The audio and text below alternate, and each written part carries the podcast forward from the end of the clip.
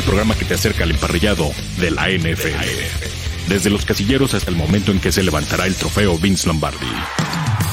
Todo, todo en el camino al Superdomingo. Camino al Superdomingo. ¿Cómo están? Bienvenidos aquí al Camino al Superdomingo presentado por Telcel. Aquí estamos listos para llevarles todo lo que hay de información en la NFL en este lunes 15 de febrero. Eh, después de los corazoncitos y toda la alegría que tuvimos, eh, pues un domingo sin NFL, la verdad, por más corazoncitos, bombones y chocolates que nos pudieran regalar, no iba a ser igual, definitivamente. ¿Cómo estás, abuelo? Bueno, el niño Luis Alonso, ¿cómo estás? Bien, Arturo, Daniel, ¿cómo están? Aquí medio todavía empalagado por este 14 de febrero que estuvo bastante, no, tranquilo, bien, eh, celebrando la amistad eh, y el amor hacia la familia, por supuesto. Sí, eso es, eso es importante. ¿Cómo estás, Manja? ¿Cómo, ¿Cómo te trató este 14 de febrero? ¿Qué tal, Arturo, abuelo? Muy bien, digo, como siempre, eh, bien comido, bien bebido y bien, este, y bien atendido, ¿no? Por, por la gente que, quiere uno, por la gente que, que, lo quieren a uno, pero todo bien. 14 te cotizas, te cotizas bien, eh, manja, se me hace. Oye, pero ¿por, qué, ¿por qué tiene que ser bien comido ni que fuera 15 de septiembre? o recalentado. Porque hay, que, hay que comer este mariscos también para, ¿no? Sí, sí, sí, muchos sí acostumbran, ¿eh? por, aquello de, por aquello de las malditas dudas. Exactamente. Un vuelve a la vida. Vuelve a la vida. Muy bien, muy bien. Pues qué bueno que la, que la pasaron bien, muchachos. Yo eh, no sabía qué hacer en un domingo sin la NFL, ¿no? Me sentí extraño en el día más pesado de la semana de trabajo, pero bueno, eh, es como, es como sí, raro, como si no tuviera sentido el día, ¿no? Habitual o como ya estás acostumbrado, pero, pero, al final es bueno. 30, solo faltan 30, no te apures.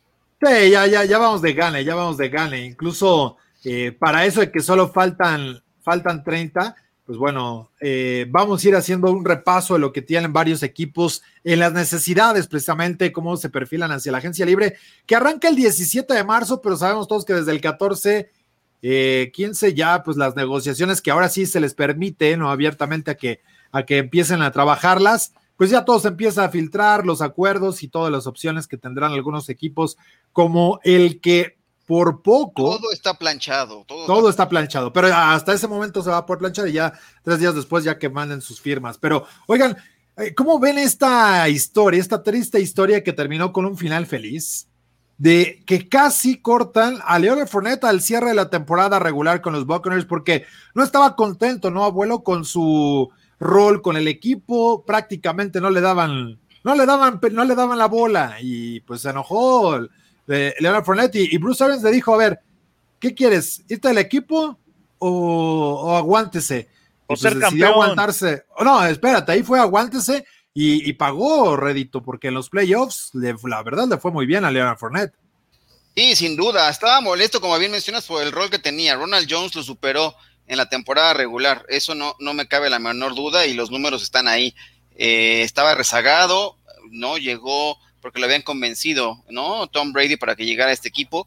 Y sí tuvo una charla frontal con, con sin que fuera nada fuera de lo común, ni, ni pleito, ni nada, ¿no? Más bien se sentaron y dijeron, bueno, a ver, así están las cosas. ¿Quieres seguir en este equipo? Bruce Arians le comenta, este es un equipo especial, está destinado a hacer cosas importantes. Tú decides, eh, te aguantas al rol que tienes ahorita, las cosas pueden cambiar, o te liberamos.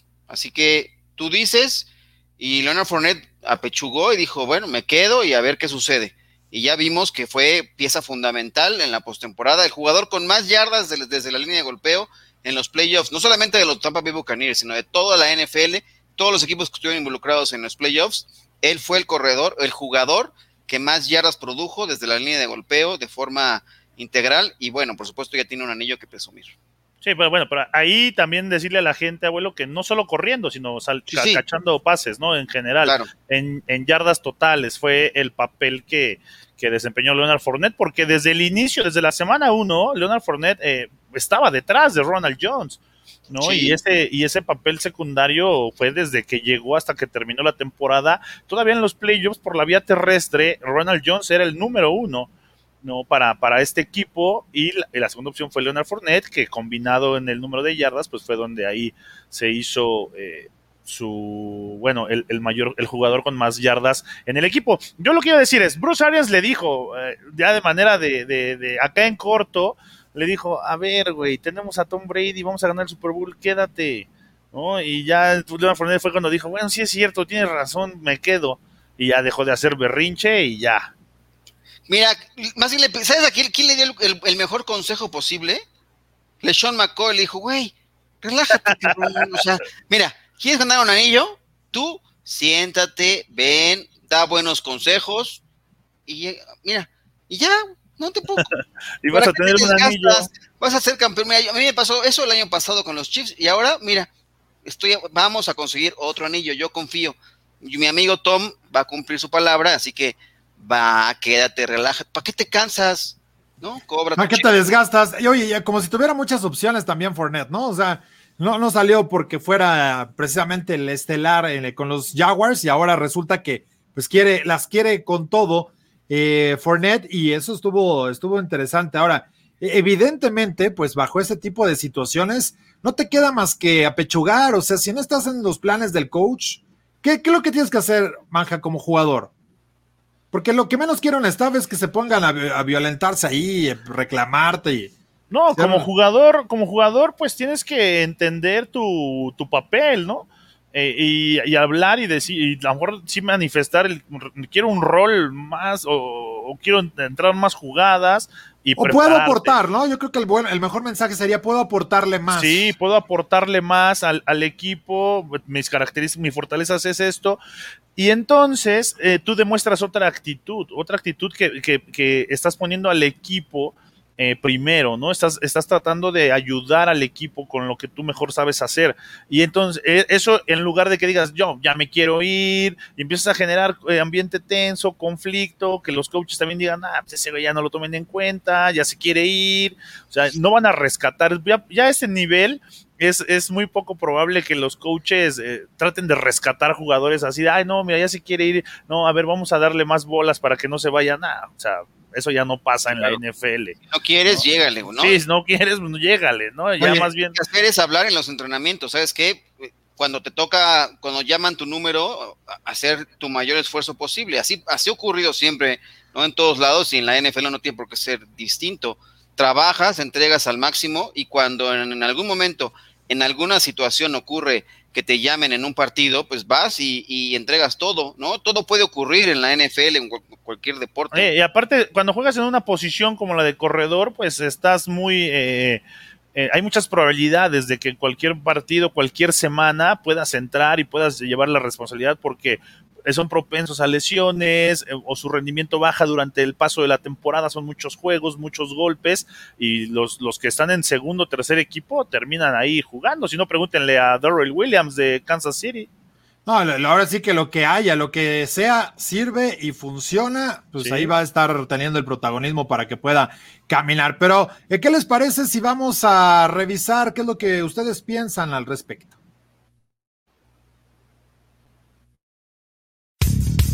La encuesta del día. Camino al Superdomingo. A ver, abuelo, ¿qué dice la encuesta del día dentro del programa presentado por Play City? Pues mira, ¿qué deben hacer los Buccaneers con Leonard Fournette? Ya estuvieron a punto de cortarlo, lo convencieron de que se quedara, respondió y fue clave en la carrera por el título en la NFL. ¿Es prioridad volverlo a firmar o tienen otras necesidades más importantes en la pretemporada? Que las opciones son A, deben darle un contrato a largo plazo, ya que se quede, que sea el corredor, ¿no? Que compita. B, no pasa nada, los running backs son reemplazables, eso ya está conocido, ¿no? Que venga otro más y ya responderá. C, darle un contrato por un año que lo convence a Tom Brady que se quede, o D, que lo dejen libre y que pruebe el mercado de la agencia libre. ¿Cuáles son las opciones? ¿Qué opinan? A mí me parece que eh, es difícil que ya le den un contrato a largo plazo. A mí me gusta la C firmarlo por un año. A mí también. Yo creo que los, los Bucks le van a ofrecer ese, le van a ofrecer un año más y de ahí él va a tener que tomar la, la opción o la decisión de o C o D, o tomar el año o irse a la agencia libre.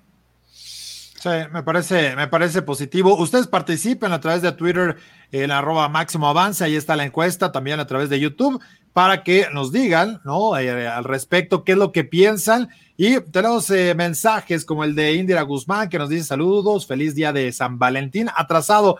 No está bien, porque ayer no tuvimos programa. programa, exacto.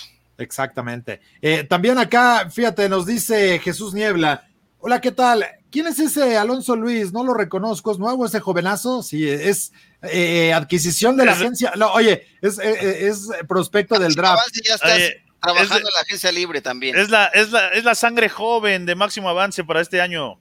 Es correcto, es la nueva apuesta para, para, estar aquí en los contenidos. Carlos Cedeño, no le creas, no, él no es el abuelo, no, no, no te preocupes. También nos dicen, a Fournette le dio el estrellismo, por cierto, ¿en qué quedó que la hija del diseñador del trofeo exigió disculpa a Brady? No, hombre, eso es como de telenovela también. ¿Qué le va? Cachondeo, terrible. Que le pida las disculpas a la liga porque eh, pues tienen el trofeo y se los dan que así. Se estresó demasiado la mujer, por el amor de Dios. Oye, además dice que lloró. Sí. Imagínate. Abuelo, ¿eres tú? Y dice Israel Rodríguez. ¿Qué tal, Israel? Soy yo mero, aquí ando. Al rato crece la barba nuevamente. Oye, Jesús Niebla dice que no pasa nada, ¿eh? que si se quiere, que se vaya, que no es necesario. ¿El abuelo? No, no, no. Ah. Leonard Fournette. Leonard Fournette. Bueno, eh, nos, dice, nos dice Indira que la opción C, ¿cuál era la opción C, abuelo? Ya ni me acuerdo. El contrato por un, un, año, un, año, Ah, muy bien, muy bien. Entonces trae, trae igual que ustedes.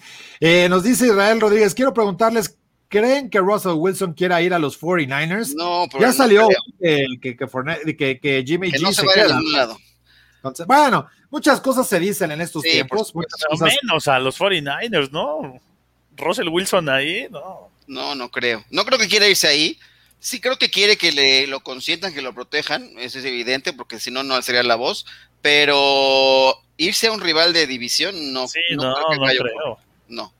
Así es. Oigan, hay un nuevo miembro para el equipo de Washington Football Team y se trata de Chris Polian, el hijo de Bill Polian, que eh, es parte del Salón de la Fama y él se integra ya con el equipo de Washington. ¿Cómo ven esta adquisición por parte de, pues de este, bueno, ya ni tan muchacho? Está armando un trabuco el equipo de Washington desde el punto de vista gerencial, ¿no? Es el tercer eh, ex general manager que se integra al equipo de trabajo eh, en las oficinas. Creo que estaban muy preocupados por lo- todo lo que ocurrió en la pretemporada anterior y ahora quieren apuntalar muy bien este equipo para, pues, para encaminarse, ¿no? El tema, el tema de las mujeres, inclusive ya se, también se dio a conocer que llegaron a un acuerdo por aquel escándalo que hubo por un video que se distribuyó o fotos con exporristas del equipo, están haciendo las cosas de una forma distinta en la gerencia del equipo y, y, bueno, no es Bill, pero por supuesto que tiene, tiene el ADN, ¿no? Y, y sabe del negocio en la NFL y ya tuvo un puesto gerencial en la, en la misma liga. Entonces, pues creo que eso ayuda a reforzar a este equipo, ¿no? Sí, y, y además también hay que recordar algo importante en ese sentido, es justamente el que pues están tratando de hacer bien las cosas. El problema es que, que, que Dan Snyder quiera tomar las decisiones otra vez en el draft, abuelo. O sea, de nada te sirve Claro. traer a los mejores si el que al final toma la decisión es así de, güey, ¿por qué trajimos a Dwayne Haskins? No, pues es que el dueño dijo, pues ni modo.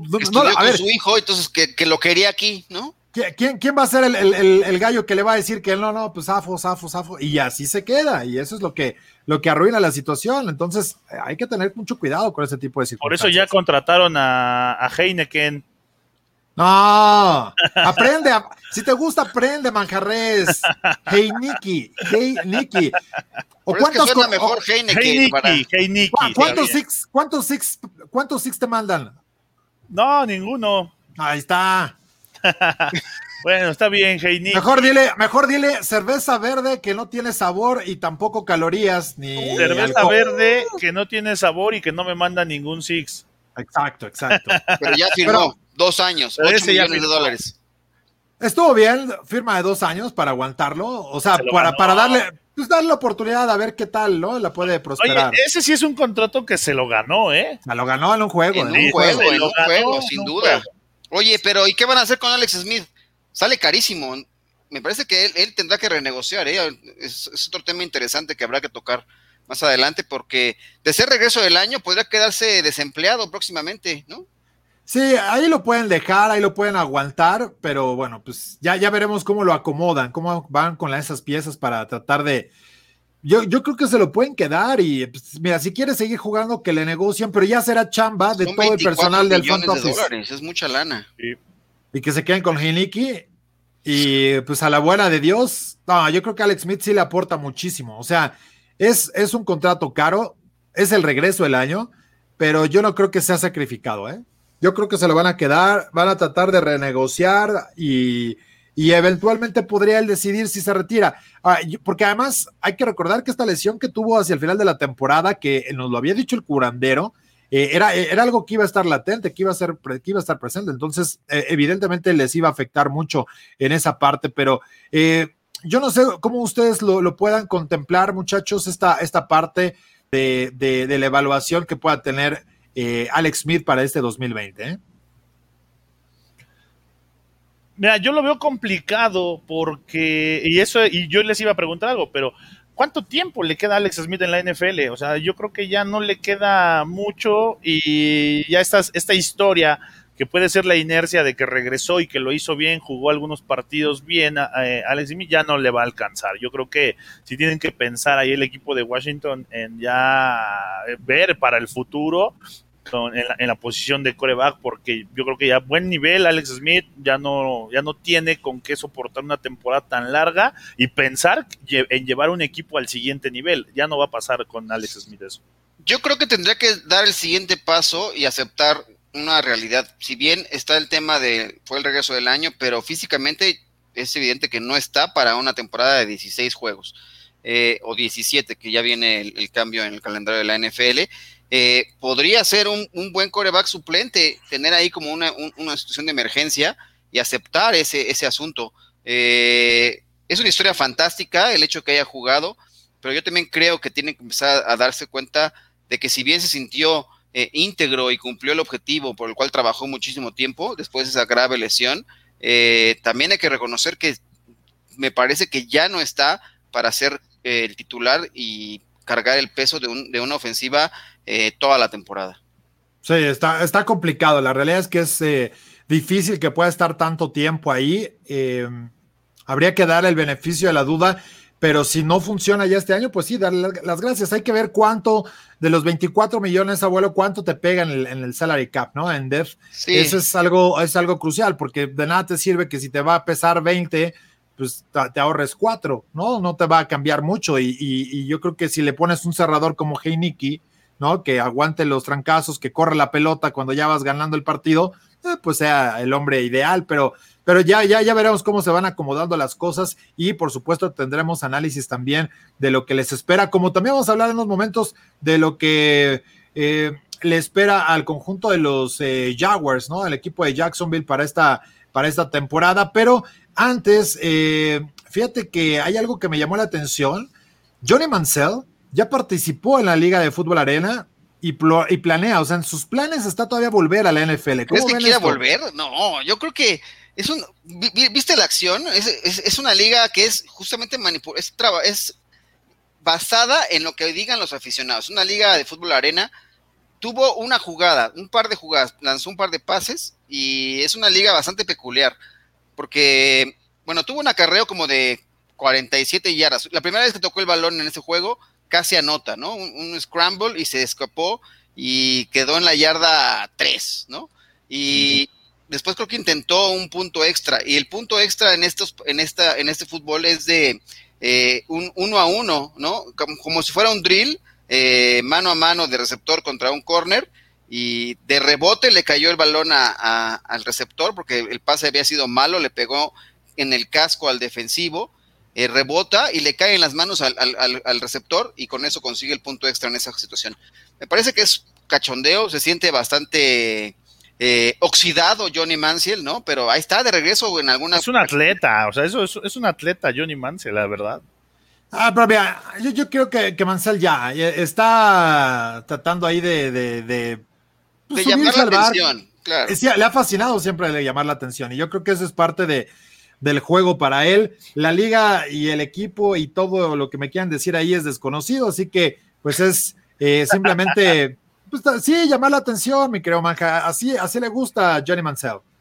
Sí, no, me queda claro que lo que quiere es, a él le gustaba el show, ¿no? Le gustaba la fiesta, el que hablaran de él. sí, sí, eso me queda claro. Por eso veo muy difícil que pueda regresar a la, a la NFL. este tipo de ligas se le viene bien a jugadores como, como él. ¿No? Que siguen ganando por ahí. Pero que juegue, o sea, para dos jugadas, abuelo, ¿no, sí, claro. Pero estaba oxidado, ¿no? Bueno, a lo mejor no ha hecho pretemporada y todo, pero digo, ya tuvo su partido, ya tuvo su, su, momento de gloria. Si quieren, ahí está. El video está bastante curioso, esa escapada. 50 eh, yardas, 47 yardas tuvo en, el, en ese acarreo. Y se tropieza en la yarda 5 y cae en la 2, ¿no? Oh, como, como le pasó a Daniel Jones. Ándale. Bueno, no, no, porque es que ya venían dos justamente para, en, ángulo de persecución y, dijo, no, pues mejor aquí este aterrizo que, me planchen. ¿no? Se arrugó, se, arrugó. diría Pepillo, se arrugó. Algo así.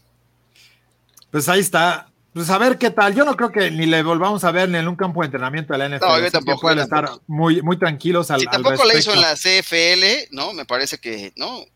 Tuvo ahí también su paso. Eh, ya, ya creo que ya no tiene el nivel para la NFL, pero está bien, como dice Manjan, en este tipo de ligas, ¿no? Este, que tenga su actividad. De acuerdo, de acuerdo. Oigan, eh, y fíjense, eh, hay algo que habíamos platicado hace unos días con motivo del Super Bowl. Y se acuerdan de, la apuesta de Yuri Andrade, que pues, le metió 50 mil dólares a que se metía, a que iba a ver esporádico, por andar de hablador y todo lo que, que sucedió pues ya están investigándole que a ver si le pagan o no la apuesta y, están tratando de checar a ver quiénes sabían de su plan. A mí, digo, una cosa es que lo hayas hecho y que tú la apuestes y tú seas el que se meta. Eh, en, el book no dice que, no puedes hacerlo, ¿no? Al final tú apostaste porque iba a haber alguien, no importa si eras tú o algún otro sujeto, y, al final fue muy inteligente, mal hecho, pero muy inteligente y, y se encontró dinero fácil. Ahora, para, bajo estos mecanismos, pues sí, eh, no, no, incluso él no fue el, que únicamente se metió la lana, porque él no tenía los 50 mil dólares que iba a jugar, eh, fue repartida entre varios eh, tickets, entonces, pero, pero llama la atención esto, ¿no? ¿Cómo, cómo lo ves, Manja? Ahora, él podría demandar a la casa de apuestas, ¿no? Por no pagarle. Claro. Por no cumplir los límites, porque como bien lo mencionas, no hay en ningún reglamento que no puedes hacer eso. ¿No? O no, o, no existe. Ahí tal vez el, error de, de, este tipo fue el, el, pues el andarlo comunicando, porque se vuelve chisme, se entera mucha gente y entonces provocas esto, ¿no? Yuri Andrade pues, se lo debió haber nada más quedado, eh, decirle con quien lo armó y ya. O cobra tu, cobra tu ticket y ya con el billete en la mano, ya guardado, y ya ahí lo ya, dices lo que quieras. Miren la que, miren la que cobré, ¿no? Exacto. El problema es que compartió el plan y mandó a varias personas a apostar a su favor y a, hacer esa apuesta. Entonces, eso ya es como se presta a la manipulación, ¿no? Por Pues también eso le pasa a los books por andar abriendo ese tipo de apuestas. ¿Qué rajones? No, pero es como, es como si, si pones la de la bebida y, resulta que había alguien coludido en, echándole el refresco o el color del agua es como el güey de oh, en el concurso del Melate, que ya sabían los números y después lo. No, eh, eso sí era, eso sí estaba peor, abuelo, espérate. Eso, eso los grababan después, los transmitían después de que ya había salido. Oye, es como lo que pasó con la duración del himno, ¿no? Que, que grabaron el, el ensayo lo grabaron y vieron cuánto duraba y entonces este, se empezaron a, a meter apuestas, pero cancelaron la apuesta pero posterior a ese momento. Ajá, posterior a ese Lo que se haya apostado antes. Pues, sí, ya, ni modo. pero alguien, alguien, alguien inteligentemente en el ensayo cronometró el himno y dijo, oh, aquí está. Aquí está, sí, por supuesto. Oye, es como la, que les había dicho que una vez salió eh, Belichick con la sudadera azul y había una apuesta de qué color iba a vestir. Pues dices, no se va a cambiar, faltando 10, 15 minutos, ¿no? Y, y tómala. Y tómala. Tómala, Barbón, a veces se puede cobrar. Eso les pasa por andar haciendo ese tipo de apuestas tan estúpidas. Y pues ni modo, se, solitos se echan la soga al cuello tratando de, ver cómo, la, cómo les va a tratar. Pero bueno. De hecho, uno de los que metió la apuesta ya le cancelaron su cuenta, o sea, se la, se la cancelaron, ¿no? Oh. Están haciendo el rastreo. Hay ¿Pero del himno o de cuál? De, de este güey de Yuri, o sea, de, ah, Yuri Andrade. Ajá ya uno de los güeyes que le metió lana a ese, este, ya le bloquearon su cuenta, se la cancelaron en uno de los books. Y bueno, está la investigación, están rastreando quiénes, no sé cómo la vayan a hacer, ¿no? Tema, quién sabía y quién no sabía, porque sí hubo quien la metió antes, desde mucho tiempo antes, y a él, no le van a hacer nada, ¿no? Al respecto. Pues es que si la tienes puesta, pues ya la tendrían que pagar. Es que también es eso. ¿Qué tal si, o sea, la gente que la metió sin sí, los que la metieron sin conocer el tema. Y los que van a llamar la atención son los que hayan metido muchos miles de dólares, ¿no? Muchos miles de dólares y, de forma consecutiva, o sea, en, un corto plazo después de, ¿no? Así, es. Muy bien, pues a ver, vamos con el reporte de qué nos va a preparar para el miércoles el curandero. A ver, ¿qué es lo que nos va a preparar para los miércoles del doc? Hola amigos de Camino al Superdomingo, aquí el Docurandero para comentarles el avance de lo que tendremos en el Injury Report de este miércoles, comentando de la cirugía de limpieza articular en la rodilla de Tom Brady y recordando cuando tuvo esa lesión de ligamento cruzado anterior, al igual que Gronkowski y otros jugadores que han superado lesiones importantes de la rodilla como JJ Watt y Terry Bridgewater. Esto y más en Injury Report este miércoles. Pues ahí está. Va a estar bueno, va a estar bueno, porque ya, ya, ya escuché ahí hasta que quienes dicen que se va a retirar, que ya no va a seguir. Bueno, hasta Dak Prescott ya vi un reporte por ahí, no sé si lo viste, abuelo, que decían que, ya, ya, no regresa. ya no va a jugar nunca más en la NFL, que ya está. Que, de hecho, bueno, lo único bueno de ese reporte es que la persona que lo hizo eh, dice que lo tuvieron que operar nuevamente, pero eh, ya, ya reportaron el asunto y, no, hay, no hay nada de que, de que se hayan habido retrocesos en la recuperación de Dak Prescott. Sí hubo una cirugía ¿no? posterior eh, como seguimiento, pero nada de que no vaya a volver a jugar y que ya está pensando en el retiro. No, así que cuidado, cuidado. Así es. Pues muchas gracias, mi querido Manca. Yo no quería correrte del programa, pero tu aportación ha sido. ¿Te das una charla o qué? ¿O qué? ¿Te vas o qué? Sí, tengo que dar una charla ahorita, este, sobre... ¿Motivacional o...? No, no, no, no, no, sobre... Consejos de amor.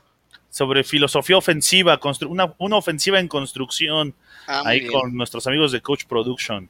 Vénganos. Un fuerte abrazo para Carlos Sánchez Fisher. Ahí, dile, dile por favor que le mandamos un fuerte abrazo a mi querido Manja, por favor. Claro que sí, yo le digo ahorita.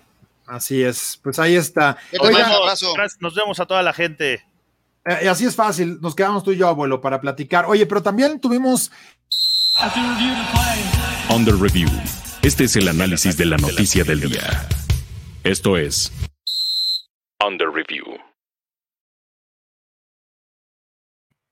Bueno, pues ahí está, para poder charlarlo. Sí, me, me... Cállate, Arturo. Espérate. Espérate. Pero tuvimos eh, una, una, mala noticia hoy y que ah, pues, este on the, review eh, es presentado con la cobertura Telcel, porque Telcel, la mejor red. Em, lamentable pérdida, ¿no? De un jugador icónico dentro de la NFL, eh, con dos equipos, curiosamente, y con ello, pues también le damos la bienvenida a dos personajes que han estado con nosotros y que cubren precisamente los distintos equipos para poder charlar con, eh, pues, eh, primero, bueno, con los dos, pero hablar con eh, el buen Jorge Camacho y también con Juanito Barrera. Jorge cubriendo a los Chargers, Juan a los Buccaneers, y es que precisamente Vincent Jackson jugó con ambos equipos y hoy se dio a conocer que falleció a los 38 años, fue encontrado en una habitación en Tampa. aparentemente desde enero había pues no sabían muy bien cómo estaba toda esta situación y ya hoy el equipo de los Chargers ha pues eh, emitido este comunicado en el cual pues eh, estaban eh, tristes ¿no? y también pues sorprendidos por esta situación ante la pérdida ya de pues de Vincent Jackson y también la familia Glazer, ¿no? Con, con Diane Glazer, dueño del equipo y la de la familia, eh, pues también eh, están muy consternados por esta situación allá en la bahía de Tampa. Pero eh, les saludamos con mucho gusto. Juanito, platícanos un poquito de esta noticia que pues se da precisamente ahí en Tampa, cómo, cómo, cómo sucedió todo esto. Arturo, Luis y a Jorge, los saludo la verdad con muchísimo gusto. Miren, en el barrio donde encontraron a Vincent Jackson, yo me encontraba a unas cuantas cuadras eh, platicando con un cliente, eh, pues un trabajo audiovisual que ahí estamos eh, desarrollando. La verdad, llega la noticia por, Twitter, empezamos a revisar y vamos a poner un poquito en contexto el, barrio donde está, donde encontraron el cuerpo de Vincent Jackson pues no necesariamente es un barrio de buena reputación, tampoco es así pésima, pero pues sí tiene, la verdad, su, índice de criminalidad, está en el condado de Hillsborough y el mismo sheriff fue gran aficionado de Vincent Jackson eh, que se encontró por acá. Apenas la, investigación está eh, desarrollándose, no hay nada confirmado pero de manera extraoficial sí te puedo decir que pues estar solitario en un hotel en ese barrio seguramente no, no estaba rezando, ¿ves? O sea, no, no, no, no, creo que haya estado leyendo algún libro de superación o, algo por el estilo. Eh, seguramente andaba en malos pasos y bueno, eso obviamente ya eh, se tendrá que hacer oficial. Por el momento, como te lo menciono, de manera no confirmada, de manera no oficial, Parece que la situación va por ahí, por la calidad del hotel donde estuvo, donde se fue encontrado el cuerpo de Vincent Jackson. Ahora, si nos vamos a la parte deportiva, él fue seleccionado en la segunda ronda por los Chargers, estuvo unos años en los Chargers y después cierra su colaboración acá en la NFL con, con los Tampa Bay Buccaneers. Dejó de jugar con los Tampa Bay Buccaneers en el 2016 y logra tres veces el Pro Bowl. Son más de 9 mil yardas las que tuvo y todos sus compañeros eh, han sacado algunas declaraciones que dicen, sabes que era un gran compañero, tenía, inclusive el mismo sheriff ha dicho que la, fundación que él tenía de Jackson, Jackson to Action para ayudar a los niños eh, ponía muy, muy en claro el espíritu que él tenía para ayudar a su comunidad. Entonces, eh, aquí estaremos viendo, la verdad, dos caras de la moneda. Ahora, Previo al Super Bowl, uno de los asistentes, una de las asistentes administrativas en los Tampa Bay Buccaneers también falleció, inclusive algunos jugadores, por ejemplo, O.J. Howard dijo, ella me cambió mi cheque, o sea, ella me decía dónde cambiar el cheque y después me dijo cómo hacer los pagos eh, por depósito electrónico, porque yo no tenía ni idea y ahí me tenías con, imagínate un cheque de una primera selección colegial este, cambiarlo en un banco eh, ha haber sido bastante bochornoso. Bueno, pues esta persona, semanas, eh, perdón, días antes al Super Bowl, lamentablemente fallece. Mucho reconocimiento por parte de toda la organización.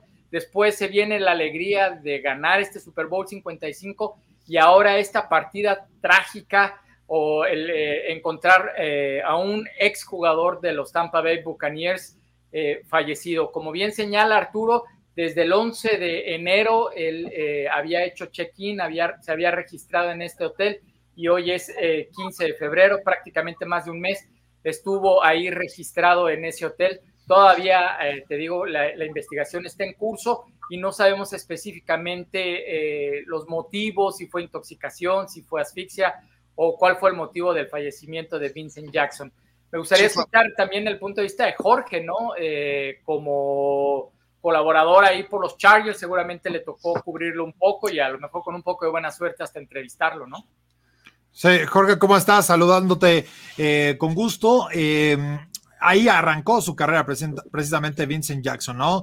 Eh, obviamente grandes recuerdos con, la franquicia en aquel entonces con San Diego. Bueno, ahorita recuperamos a. Jorge. A mí, a mí lo sí, me parece que el tema está un poco confuso. Eh, bien lo decías, Juanito, desde el 11 de enero. Se estaba fallando el internet. ¿Ya me escuchan? Ahí estás, perfecto.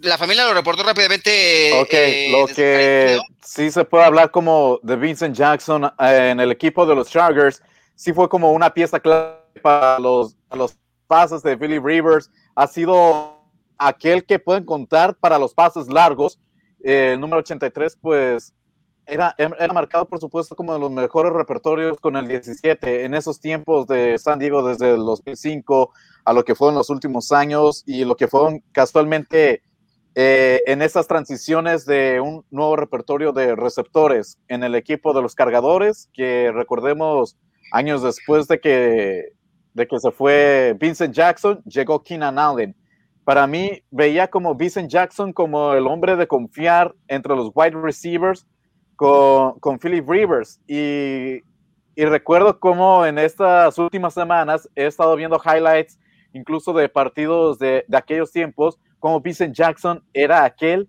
que podía recibir el pase largo para el touchdown que podría marcar la diferencia o podría cantar la victoria el equipo de los cargadores. Imagínense en unas campañas no sé, al menos que sea un número significativo, nueve recepciones de anotación, que eso puede decir como un alivio para el número 83. Creo que se fue una, una persona que fue de fiar en aquella década, por supuesto, de los cargadores y también tuvo un buen cierre con el equipo de Tampa Bay. Tres veces Pro Bowl, se puede decir que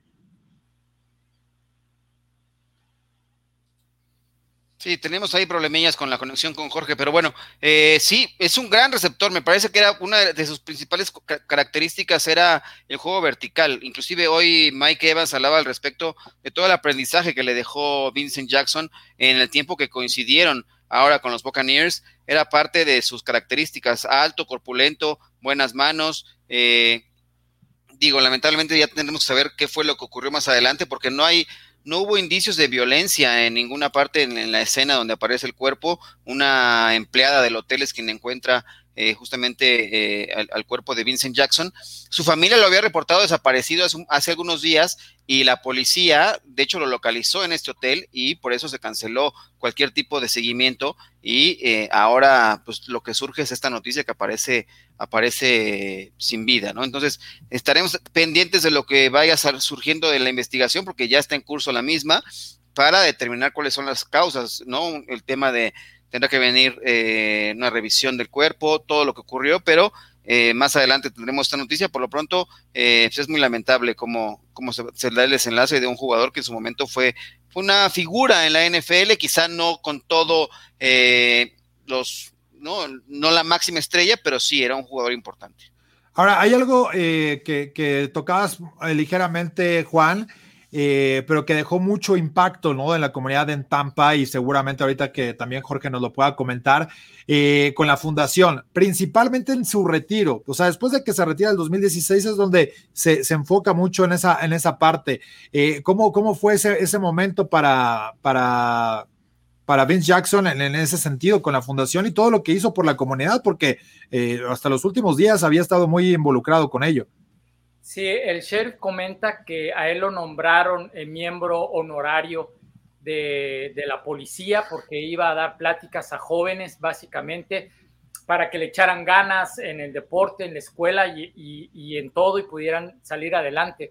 Como la verdad a mí el nombre de Jackson Action me gusta mucho, o sea, como no nada más quéjate, ¿no? Sino ten un plan, ten eh, un mapa por dónde ir, cómo mejorar tu vida, cómo salir adelante, eh, tomando como base la educación y el deporte. Y eso, la verdad, habla de alguien que tiene pues muy buen corazón, ¿no?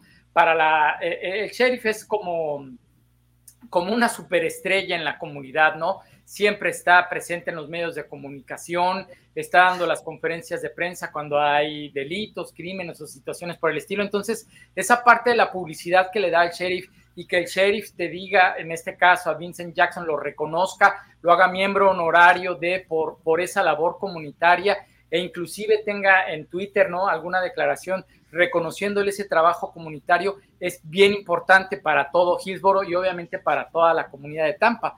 Aquí lo que pasa es que, bueno, pues estar en el shock, ¿no? De haber ganado un Super Bowl, el 55 y todo lo que pasó, y que ahora de repente, de manera abrupta, pues desaparezca, ¿no? O, lo encuentren eh, muerto en un hotel ahí en Brandon, que es uno de los barrios al lado de la USF, a unos 5 o 10 millas de la, de la universidad que está por aquí en la bahía de Tampa. La verdad, eh, en shock, a mí, a mí me dejó mucho en shock la situación y ya lamentablemente después de, que se confirma la muerte, pues empieza a surgir eh, parte de la información para poder hacer una hipótesis sobre lo que él hizo en vida.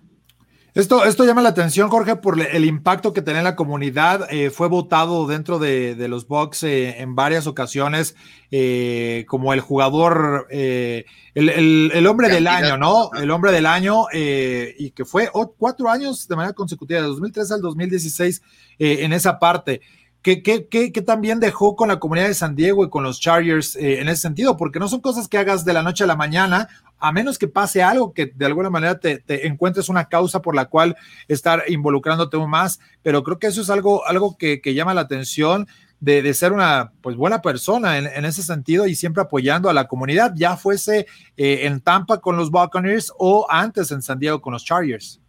Sí, se puede decir que estaba en el club de Philip Rivers, Tomlinson, Gates, en que estaba empatizado o tenía el amor con, con San Diego, de que no querían irse de ahí, que algo querían dejarle a los aficionados, querían consentirlos de alguna forma fuera del campo o ayudarlos. Eh, se hacía por diferentes formas, como bien lo decía Juan, se enfocaba con los jóvenes, que era algo de que respetar por el, por el número 83, que ha tenido una gran experiencia con los Chargers, también nivel de, de, Pro Bowl, pero también como, como cualquier otro jugador, busca qué hacer a la comunidad, como qué devolverle a, a esa ciudad o a la ciudad, a la franquicia que le abrió las puertas. Con San Diego se hizo muchas cosas como, como de útiles escolares, se enfocaba como lo que es, por supuesto, el Día de Acción de Gracias.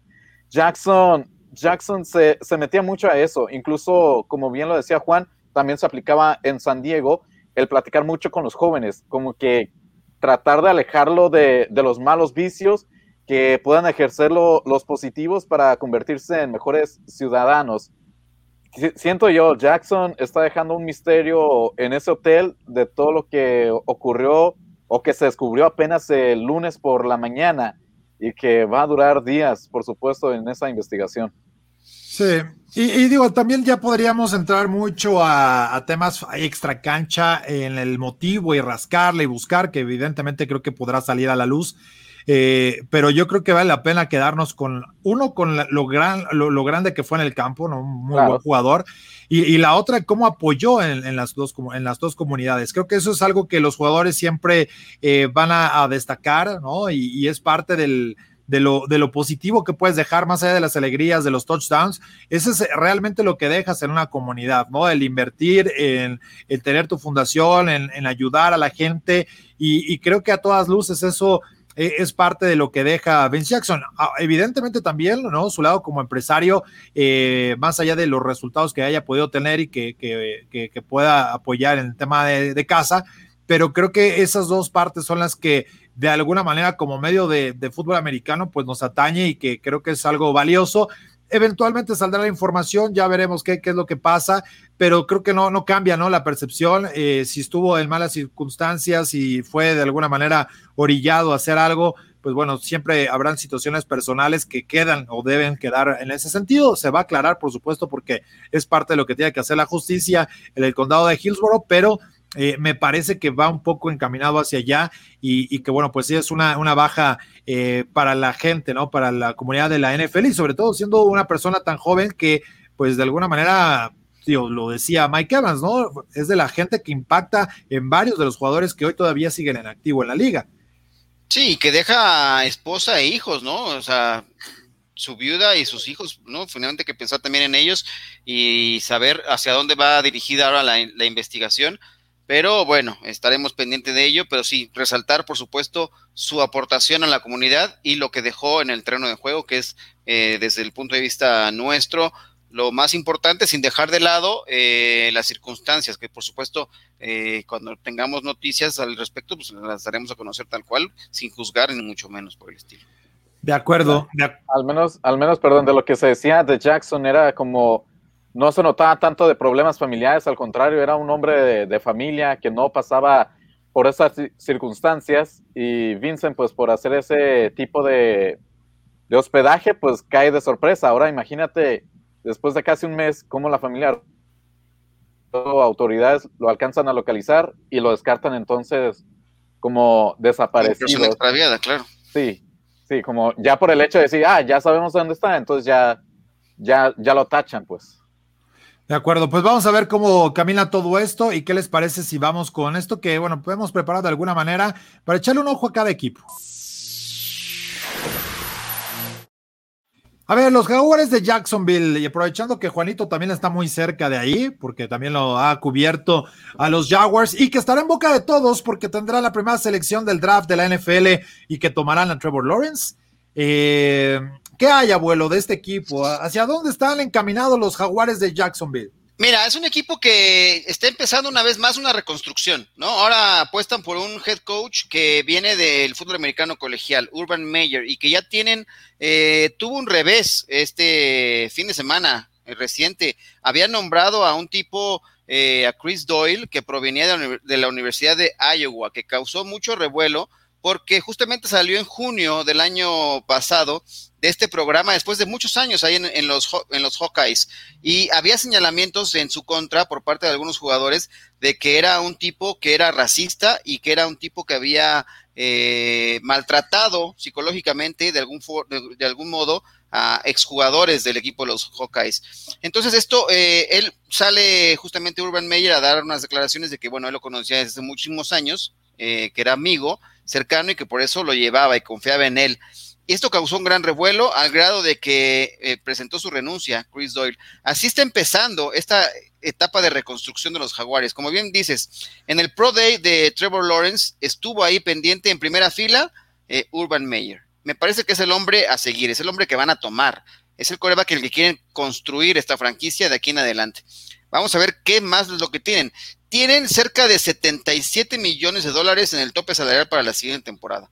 Entonces me parece que eh, hay muchos huecos en esta franquicia, muchas necesidades. Fue de los peores equipos en la mayoría, de los departamentos en las estadísticas. Ganó un partido que fue en la semana 1 que nos sorprendió a todos, ¿no? Dijimos, wow, sabíamos que este equipo iba a tener eh, una mala temporada y de repente, ¡pum!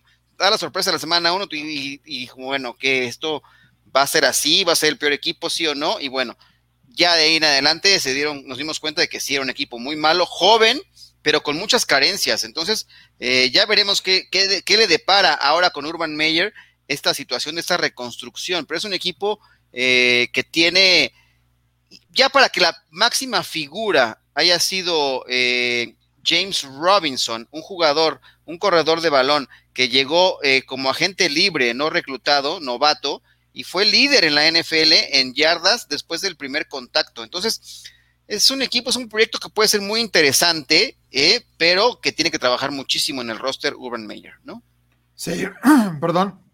De hecho, Juan, eh, en esta parte, evidentemente, eh, o sea, la crítica sale porque ya tiene conferencia de prensa y le preguntan, son insistentes, ¿no? Eh, en ese tema. A ver, trajiste a alguien que era un bully, porque así tienes que calificarlo, ¿no? Por su culpa, varios jugadores se bajaron eh, o dejaron de ser parte en el equipo de Iowa. Eh, generó muchos conflictos dentro de la universidad y es algo que además lo habíamos platicado con Ian no es ninguna sorpresa. Eh, eh, este tipo de, circunstancias han estado muy pegadas con Urban Meyer. No le importa cómo tiene que ganar, si va a atropellar eh, en el sentido figurativo, ¿no? De, poder ir sobre derechos humanos, si es violento, si, si hay criminales en el equipo, como quiera, pero tiene que ganar. Eso es parte de la filosofía de Urban Meyer. y se está encontrando en una transición también en la NFL, donde no nada más es ser políticamente correcto, sino que también es hacer bien las cosas, Juan, porque eh, por algo eh, tuvo que dejar la Universidad de Ohio State, Urban Meyer. Eh, también, aunque era una persona que conocía desde que fue coach en la Universidad de Utah, este tipo de, personajes ya no tienen cabida en la NFL y que evidentemente, pues la prensa lo, lo puso ahí y además fue analista de ESPN y en ESPN en Estados Unidos se le fueron encima también por este tipo de, de decisiones, de tener a Doyle al grado que tiene que, renunciar. ¿Cómo ves esta, esta, esta presión que, enfrenta en esta transición Urban Meyer para ser coach en la NFL precisamente con Jacksonville, Juan? Fíjate, Arturo, como lo mencionas, eh, retomando lo de Ian, eh, en algunos tweets, Ian decía, eh, bueno, lo que pasa es que el head coach en el college, él es el dios él es el que dice dónde se gasta, a quién se recluta, eh, a quién se le otorgan las becas. Él dice y manda absolutamente todo, de la A a la Z. Pero ¿qué pasa en un equipo de la NFL? ya no puede hacer eso. ¿Por qué? Porque tiene un gerente general que es el que maneja el presupuesto y él es el que dice, si lo contrato, no lo contrato, me voy con la agencia libre, mejor seleccionamos a alguien, le damos un contrato de novato de dos a tres años y todo, eh, ya, ya no es, ya, digamos que tiene que pedir permiso, ya no es nada más toda su voluntad. Y la prensa aquí en los Estados Unidos es bien certera, como ahorita lo estás mencionando, le cuestionó y le dijo, oye, bueno, ¿cómo, es posible que traigas una persona que tiene eh, todos estos antecedentes? ¿Es acaso lo que tú quieres generar un ambiente tóxico en un equipo de fútbol americano? Yo sé que hay códigos en el fútbol americano, que hay, que hay bullying por ahí, que, que los veteranos tienen ciertos privilegios por sobre los novatos, que hay quien hace ciertas cosas y que no tiene derecho a hacer otras cosas eh, pero yo creo que eso se queda como en el vestidor y, no pasa más allá de, los códigos internos. Creo que es una parte del pie izquierdo, parte de la novatez de llegar a un equipo profesional y decir, ah, caray, ahora estoy en la NFL, ahora eh, no es nada más mi santa voluntad, tengo que levantar el teléfono y decirle al que tiene los millones, bueno, le podemos hacer así o no le podemos hacer así, podemos traer este jugador o no traer este jugador. Creo que tienen una enorme eh, posibilidad de reconstruir el equipo con más de 70 millones, como lo mencionaba ahorita el abuelo, para hacer buenas selecciones tanto a la ofensiva como a la defensiva, donde jugársela con, con novatos, levantar el teléfono y jalar uno, dos o tres agentes libres, empezar por ahí también una especie de limpia. Leonard Fournette salió de ahí y se vino aquí para Tampa. Es decir, van a tener varias eh, áreas donde mejorar, pero tienen los recursos y las posibilidades que te da la Florida, por ejemplo, en el aspecto laboral, que no te cobra ciertos impuestos, el clima, eh, eh, aquí en la Florida, todo mundo se quiere venir a retirar aquí, por lo menos de la costa este, gente de Massachusetts, gente de Nueva York, gente todavía de más arriba, escoge casas de retiro o sus casas de verano aquí en la playa para pues no tener unos inviernos tan, tan, tan crudos, tan fríos. Y Jacksonville es, una sociedad, es una ciudad que les ofrece precisamente eso y se volvió como muy atractivo para Urban Meyer. Ahora, eh, después estuvo en la temporada pasada con Fox, ¿no? Y con eh, algunas ahí decisiones polémicas bajo el micrófono. yo no sé si necesariamente están trabajando como analistas o se están exhibiendo con sus futuros eh, jefes, ¿no? Que en este caso fueron los Jacksonville Jaguars, ¿no? Para Urban Meyer y hacerle una oferta. La televisión es una vitrina, da, pantalla, da prestigio y fue como más fácil que le hicieran eh, ahí esa, esa propuesta laboral y evidentemente pues ahora está en el reto profesional más importante que es brincar del college al profesional. Honestamente, por el bien de, de la Florida, los Dolphins están bien, los campeones son los Tampa Bay Buccaneers, entonces eh, Jacksonville tiene que levantar la mano y decir, pues nosotros también podemos hacer algo. Para mí un éxito sería una temporada 6-11, ya muy positiva sería 7-9, me parece, ¿no? Sí, ya iremos viendo cómo, cómo va evolucionando. ¿Tú cómo ves esto, eh, Jorge, eh, en la situación de la forma que contratas incluso tu staff? Y eso va a ser también para los jugadores que vas a tener, porque incluso eh, gracias a, Indira Guzmán que, rescata una frase importante de Ian Roundtree que mencionaba en el programa de Máximo Avance University y es su carencia de ética, ¿no? Y así lo, lo manifestaba Ian porque no le importa qué es lo que tenga que hacer para ganar, va a traer a esas personas y lo dijo. A ver, yo por, por la parte deportiva es una, un excelente preparador físico, hace un gran trabajo con, el, con los jugadores para ponerlos a tono. No importa lo que haya hecho fuera del campo y eso es una situación muy complicada ahora en la NFL, Jorge. Suena como la película de Whiplash que sale Simmons, que, o sea, es una persona muy ruda que puede insultarte puede llegar a comentarios personales y de todas maneras, si lo que quiere es sacar a lo mejor de alguien, lo va a hacer, va a sacar ese método que no es aprobado últimamente en la, en la sociedad, que obviamente coaches no tienen por qué meterse con temas raciales con los jugadores y eso les afecta psicológicamente y que no va a levantar de ánimos a ellos pues para estar en el, en el campo. Sí, imagínate, si hubiera seguido entonces con ese plan para llegar a Jacksonville, ¿qué hubiera pasado? Llegaría con ese plan de insulto, de, según de esa mentalidad ganadora, ¿a cuántos jugadores estaría sacando? Porque varios estarían pidiendo la salida si se mantiene en esa postura. Yo creo que aquí ya es también como presión social y de periodistas a, que Urban Meyer diga, pues sabes que mejor, mejor que no venga al equipo, porque si no, entonces vamos a ser como que el imán de las malas noticias por esta, este tipo de, contrataciones con un antecedente así en un coach. Eso lo, debería pensar antes, ¿no? De, hacer el movimiento. O sea, pues.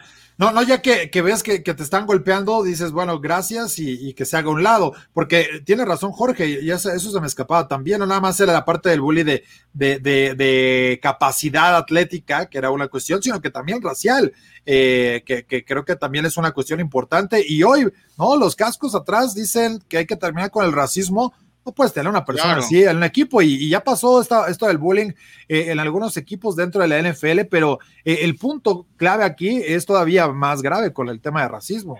Hay un tema también ahí que yo quería poner en la mesa, también hasta en las formas en las que se da a conocer la noticia, porque inclusive eh, al momento de que llega el comunicado, llegó el viernes por la noche el comunicado de la renuncia que les habían presentado y nada más lo firmaba Urban Meyer. Muy temprano el sábado llegó otro correo a las redacciones en el cual dicen, no, también se dejó fuera del comunicado a el gerente del equipo, ¿no? A Balk, quien eh, también, por favor, les, les pedimos a todos los medios que tomen en consideración esta última versión y no únicamente en la cual se menciona a Urban Meyer. Urban Meyer está topándose también con esa situación. Ya no es el Dios, como lo decía Juanito, ya no es el que toma todas las decisiones, tiene que rendir cuentas y además llega un mercado en el cual viene de una universidad de las top, ¿no? Los programas eh, más importantes, y llega a un mercado, no por minimizar el tema de Jacksonville, pero es un, es un mercado pequeño para la NFL, ¿no? Que ha batallado para mantener el tema de las ganancias, para llenar el estadio. Eh, la realidad que se está enfrentando ahora Urban Meyer en el inicio de la pretemporada, la temporada baja, es, es de darles un, fuertes reveses para el ego de un tipo como Urban Meyer vamos a ver cómo se desempeña ahora y en el rol solamente deportivo y que deje atrás este tipo de situaciones. Hay, mucho que hacer porque el roster tiene muchas carencias. Le faltan gente, se le, van a ir jugadores eh, dentro del, del back, los backs defensivos. Necesitan presionar solamente Josh Allen, el homónimo del coreback de, de los Bills. Fue la mejor referencia, pero el equipo era de los peores para presionar a los rivales, ¿no? Entonces, hay mucho que hacer en la construcción del roster de aquí en adelante. Si bien tienes esos 70 millones, tampoco es el mercado potencial. Hay un punto clave que también dijo ahí Juanito. Hay temas en el cual no hay impuestos eh, para ciertas situaciones para los jugadores. Eso tendrá que explotarlo de algún modo, tanto Valk como Urban Meyer. Vamos a ver, ya no es el mejor eh, para reclutar, pero tendrá que hacer sus argucias y encontrar un poco de ética también. Ahora, hay algo interesante aquí, eh, me voy a atrever a, compartir pantalla muy breve de, esa parte, y es que también fue desbandada por parte de los coaches eh, en este comunicado que emite el equipo de los eh, Jaguars. Fueron seis preguntas en las cuales se comentó al respecto. este fue el, comunicado que tuvo Urban Meyer precisamente el, día 11. Y de ahí viene la respuesta que tú mencionabas, abuelo, ¿no? En el cual viene la declaración del día 12, en el cual decía eh, Chris Doyle, eh, ya se ha convertido, bueno, eh, ha, metido su renuncia, le hemos aceptado y, Chris no quiere ser una distracción para lo que estamos construyendo en Jacksonville. Y somos responsables de todos los aspectos de este programa y en retrospectiva, pues tenemos que, tuvimos o debimos tener una mejor consideración para tomar esta, esta decisión y que no afectara toda esta situación. Le, deseamos lo mejor para que se mueva, para lo que venga en su carrera. Y apenas Antier viene donde ya se involucra también a Trent que es el, gerente general, y eh, viene esta, esta corrección, como justamente lo habías mencionado, que es muy breve, ustedes lo pueden ver ahí en, en, la, en la, imagen, pero eh, pues es parte de, cómo viene hasta adentro una llamada de atención. A ver, ¿por qué sacamos esta decisión o esta declaración solo del coach? Hay que darle el peso, lo que decía Juan y lo que también había comentado Ian, de ser el, el, el, todopoderoso en una organización. y hay pasos que seguir y es de lo que, se está topando ahora Urban Meyer, así que va a tener que tener muchísimo cuidado en la forma que pueda llevar eso, si no va a ser una tragedia y, no me refiero a una situación eh,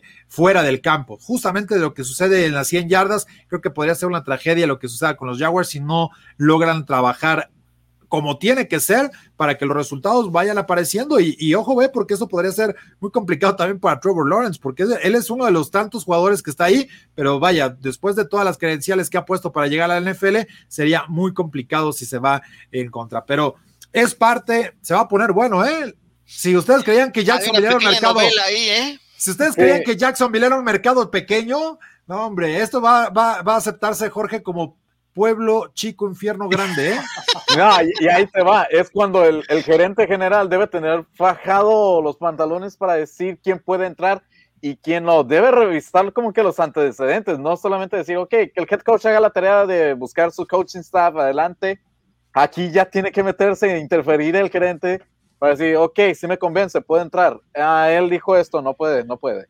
Ahora, con, ah. con Valka hay muchas críticas también, porque echó a perder también un roster que llegó a, pelear el título con los 49 de San Francisco y eh, el equipo prácticamente se deshizo después y le costó trabajo regresar.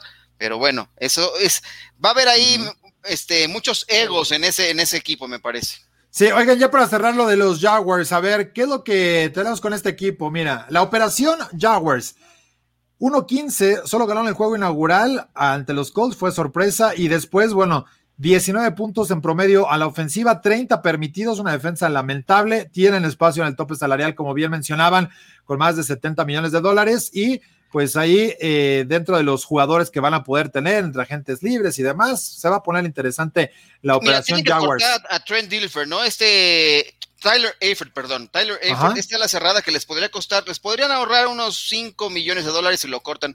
Ya la verdad es que sus mejores años quedaron en el pasado y tiene que reconstruir, tiene que darle armas. Si, si bien sabemos que el equipo eh, va por Trevor Lawrence, necesita alguien más que DJ Shark, que es un gran receptor, y la Vizca A mí me gustan, ¿eh? A mí me gustan los receptores. Está eh, también Killan Cole. Está Killan Cole está, a punto de, ser agente libre. Me parece que podría salir ahora en la, temporada baja. O que lo vayan a, dar un nuevo contrato. Es lo que tendrán que decidir qué hacer con él, ¿no? Yo, pensaría que se pueda quedar. Creo que es una buena opción ahí para, para darle, ¿no? Espacio. Ajá. Y el espacio, y aparte no creo que es un jugador que te va a costar mucho dinero, porque no llega con tan alto. Ahora, hay que cuidar a, Trevor Lawrence, ¿no? Eh, Robinson, el tackle izquierdo, e, es uno de los principales agentes libres. Entonces, eh, o lo renuevas o traes a alguien eh, que, cubra, ¿no? Al pobre Trevor Lawrence lo van a operar, o tenemos que ya lo operaron, hay que también preguntarle al, curandero el miércoles cómo está el, tema del procedimiento en su hombro izquierdo, el de no lanzar, pero llegará y eh, a, los training camps eh, con, recién operado el, hombro, ¿no? De acuerdo. Oye, tú que has visto todo en la NFL, abuelo, ¿qué pasó en un día como hoy, un 15 de febrero? A ver, platícanos, ¿qué, recuerdas de un día como hoy? Ya, un día como hoy del 65 hubo un acuerdo entre los equipos de la NCAA, los equipos de la NFL, ¿no? Se comprometieron a no firmar a jugadores de seniors en su último año en la NCAA que no hayan eh, terminado su temporada, su calendario, es decir, eh, respetando también el hecho de los tazones colegiales. Esto pasó en el 65. Eh, obviamente después han ido cambiando las reglas también, pero este fue un acuerdo en que llegaron en su momento NCAA, equipos de la NFL, no otorgar contratos o firmas a jugadores que todavía no hayan terminado su calendario, incluyendo los tazones colegiales. Exacto. Y ese era el logo viejito de la NFL, ¿no? Eh, eh, que, traían todavía muchas estrellitas. ¿Cuántos eran? 25, ¿no? Todavía. Los 32, ¿no? No, bueno, ahorita. No, ya, cuando, cuando de los 25, bueno, no sé si eran 25, pero ya después fue cuando dijeron, bueno, mejor ocho divisiones, porque también se ve muy atascado, ya no caben tantas estrellas ahí. Ni en la bandera de los Estados Unidos le caben tantas, y aquí le andan metiendo no sé cuántas. bueno, se ha ido modificando, así que ya, ya, ya veremos qué ocurre al respecto. Pero también hay cumpleaños, ¿eh? Hay gente que cumple años este, este día, es importante. A ver. Ken Anderson, mira. 72 años. Edgar Bennett, que luciera algún tiempo como corredor de los Packers, 52. Este Willie Gay Jr., que no pudo jugar el Super Bowl por una lesión, cumple 23 años. Y Kenny Vaccaro, ¿no? Safety de los Titans ahora eh, también cumple, cumple años. Pues muy bien, muchos. fue el que arrancó esa costumbre en Green Bay de brincar hacia, hacia los. De, la, de Fue Butler de Green Bay. ¿Te acuerdas que brincan y, los aficionados los abrazan y todo eso? Yo no recuerdo eh, ahí en ese nacimiento del Lambo Nos, vamos a echar. Voy a investigar, hay que, eh, lo vamos a investigar quién fue el origen del Lambo Así es, pero bueno, pues ahí estuvieron los cumpleaños y más cosas, así que muchas gracias porque, bueno, pues toda la cobertura Telcel que les llevamos de lo que está sucediendo en el fútbol americano profesional de los Estados Unidos llega justamente para todos ustedes porque Telcel, la mejor red, está con nosotros. Ya por último, ya por último, después de toda la conexión, mi querido abuelo, Jamison Crowder, el, Otro ¿es, el mejor, es el mejor ofensivo de los Jets. Me parece que es el receptor más productivo, ¿no? Es un tipo que es un tipo que es cumplidor. La verdad es que no tiene los grandes reflectores, pero me parece que es de los receptores el, el, el que te convierte en las yardas complicadas, el que mueve las cadenas, el que hace el trabajo sucio, es Jamison Crowder, ¿no? y cobra, de hecho, de cara al tope salarial de la próxima temporada son 10 millones de dólares contra el tope salarial. Por eso eh, podría ser sacrificado. Es parte de las decisiones que tienen que tomar ahora los equipos en la NFL en esta temporada baja, ¿no? ¿Qué hacen con él? Jugadores como él, que no es de las grandes figuras, no es del gran renombre. Mañana eh, tendremos el análisis justamente de que, que, se hizo hoy de los Jaguars, pueden pasar a verlo también acá en la operación rumbo al draft y rumbo a la agencia libre 2021. Mañana toca el turno de los Jets y ahí ah, tocaremos un poco el tema de qué hacer con Jamison Crowder, qué van a hacer también Robert Saleh, que está ahí ya ahora como head coach, es un equipo que también entra en reconstrucción y que tiene bastante dinero también en el tope salarial, pero que tendrá que tomar decisiones, liberar un poco más espacio, cortando a Jamison Crowder o mantenerlo en el equipo. Pues ya lo platicaremos bien mañana. Pues muchas gracias, Jorge. Un fuerte abrazo allá hasta la costa oeste a tus 5 de la tarde. Sí, así es, esa es la hora. Saludos a todos, cuídense. Y buenas noches, Juanito. Yo, yo sé que tú ya llevas de noche un ratote. Un poquito, un poquito, pero aquí estamos al pie del cañón. 809, tiempo local. Sí, listos para preparar la cena. Abuelo, pues nosotros nos quedan que ir por los tacos de suadero. Por supuesto, aquí uh, no te voy a decir el nombre hasta que no le pongan aquí una lanita, pero sí, hay que ir por unos taquitos de suadero aquí en San Fernando. Ándale. Cebolla y cilantro. Cebolla y cilantro, por supuesto. Con, con, con llorona, con llorona. Aguacate, hombre. Oye, pero en San Fernando hay dos, ¿no? Tanto los que están al lado de los velatorios como enfrente, ¿no? Sí, hay varios, hay varios. Especial, ¿no? ¿No? ¿Cómo se llama? Hay unos que tienen nombre de, de como de, de de Carlitos, ¿no? Esos son muy buenos. Ah, no, los Charlie son los que están desde la mañana, ¿no? En la mañana tienen desde tacos es, ¿no? hay que apoyarlo, abuelo, es comercio local. Está bien, los Charlies, yo soy, ese es mi favorito. Están aquí muy cerquita, entonces yo hasta puedo ir caminando. De los hay otros, ¿no? Sí, hay otros. también muy buenos. El dueño lamentablemente falleció de cáncer. Tienes que mandarle tu, tu, comanda, te la mandan así por un sistema de cables. Pero son top 3 de la Ciudad de México. Son top sí, por supuesto. El alambre de ahí. Mi Dios. No, ya me dio hambre, muchachos. Ya, ya, antojaron, y le digas eso a Juanito que ahorita va a cenar una deliciosa pasta nada más o pizza, eh, pizza y hamburguesas. Uh, muy bien. Muy bien. Pues nos vamos. Gracias a todo el equipo, a nombre de Grecia Barrios que estuvo en la producción, de Luis Alonso, de Jorge Camacho, de Juan Barrera. Despido un servidor Arturo Carlos y los esperamos mañana a las seis para seguir platicando en este camino al Super Domingo hasta llegar a Los Ángeles. Todavía nos falta un largo trecho, pero ahí vamos arrancando con este maratón. Nos vamos, gracias, hasta la próxima. Esto fue Camino al Super Domingo, el programa que te acerca al emparrillado de la NFL. Camino al Super Domingo.